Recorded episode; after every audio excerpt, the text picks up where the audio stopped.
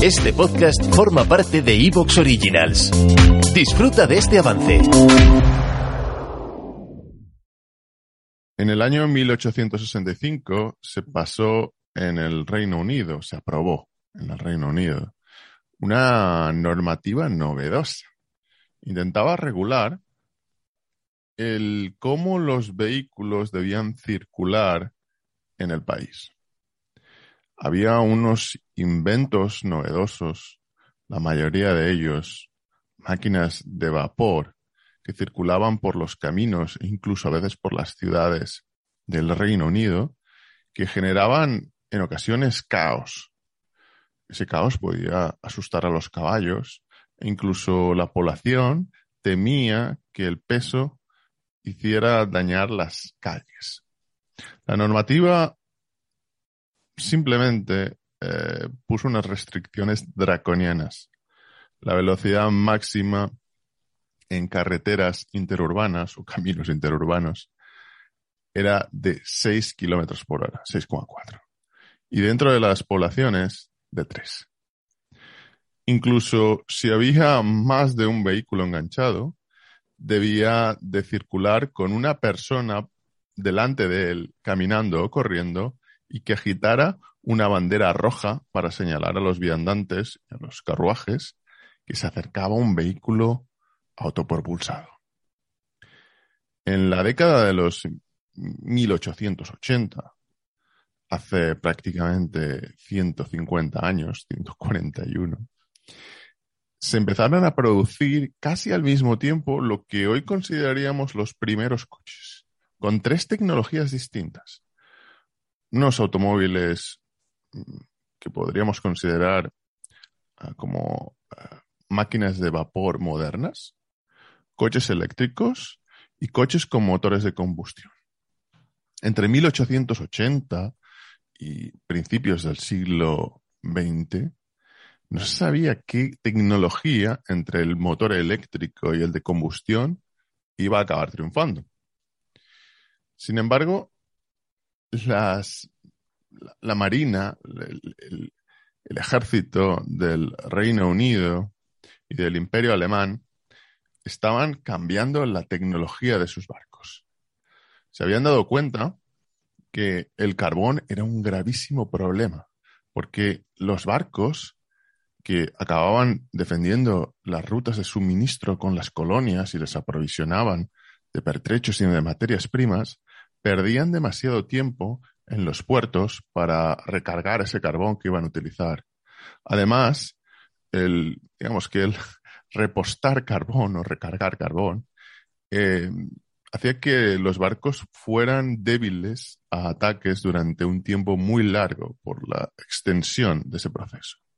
Y las, líneas de suministros, el que cada puerto de cada ciudad que tenía que eh, servir para que los barcos pudieran recargar era muy poco cierto.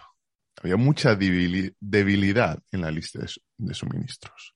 El ejército británico y el ejército alemán lo solucionaron cambiando la tecnología al petróleo. Fue uno de los mayores avances que acabó indirectamente influyendo en la tecnología de los motores de los coches.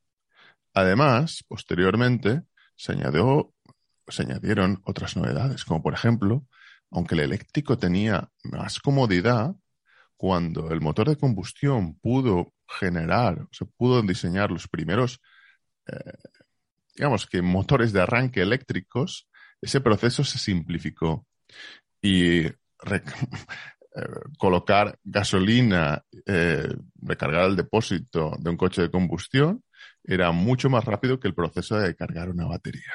Al final todo eso, unido a, los abaratamientos por la producción masiva de los automóviles, especialmente gracias a Ford y a una renovación en la logística y en la manera en que se producía en masa, hizo que los costes de los coches de combustión fueran alrededor de la mitad de los eléctricos, algo que a día de hoy prácticamente continúa manteniéndose. Alex Adalid, periodista de las provincias, periodista de automoción, de aquellos momentos, de aquellos primeros tiempos del automóvil, hemos llegado a día de hoy a algo así como coches que son prodigios tecnológicos y que están llenos de microchips. Y nos hemos encontrado con aquellas líneas de suministro que causaban problemas en el siglo XIX, están volviendo en forma de silicio. ¿Cómo ves el estado actual de las ventas del sector de la automoción en esta crisis sobrevenida?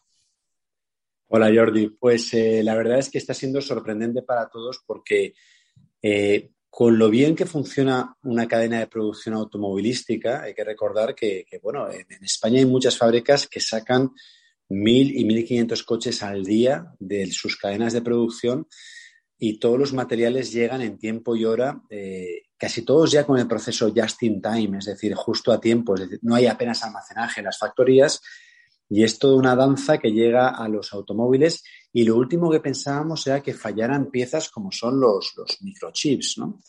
Eh, esos circuitos integrados que llevan mm, masivamente cualquier artículo que nos rodea hoy en día, ¿no?